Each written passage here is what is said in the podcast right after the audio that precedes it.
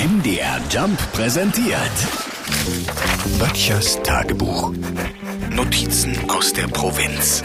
So, ab heute also Sommerbuffet kann ja nur besser werden als im vergangenen Jahr, oder? Ja, aber heute ist ja nicht nur Sommeranfang. Nee, heute ist auch internationaler Kindertag. Nicht zu verwechseln mit dem Weltkindertag. Den feiern wir erst am 20. September. Unsere Kiddies haben also zwei Tage im Jahr, wo sie besondere Aufmerksamkeit erfahren.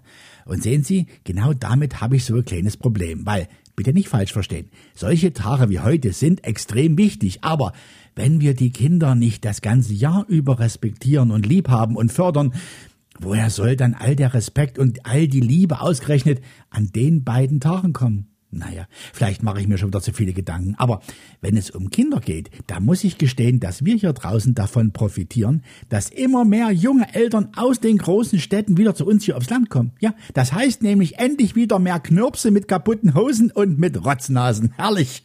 Wir waren ja schon so unterbekindert, dass die Erwachsenen selber an Halloween von Haus zu Haus gezogen sind, um nach Süßen oder Saurem zu klingeln.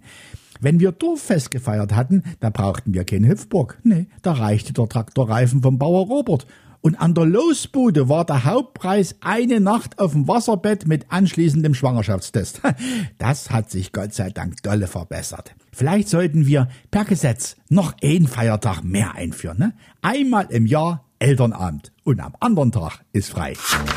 Böttchers Tagebuch. MDR Jump macht einfach Spaß.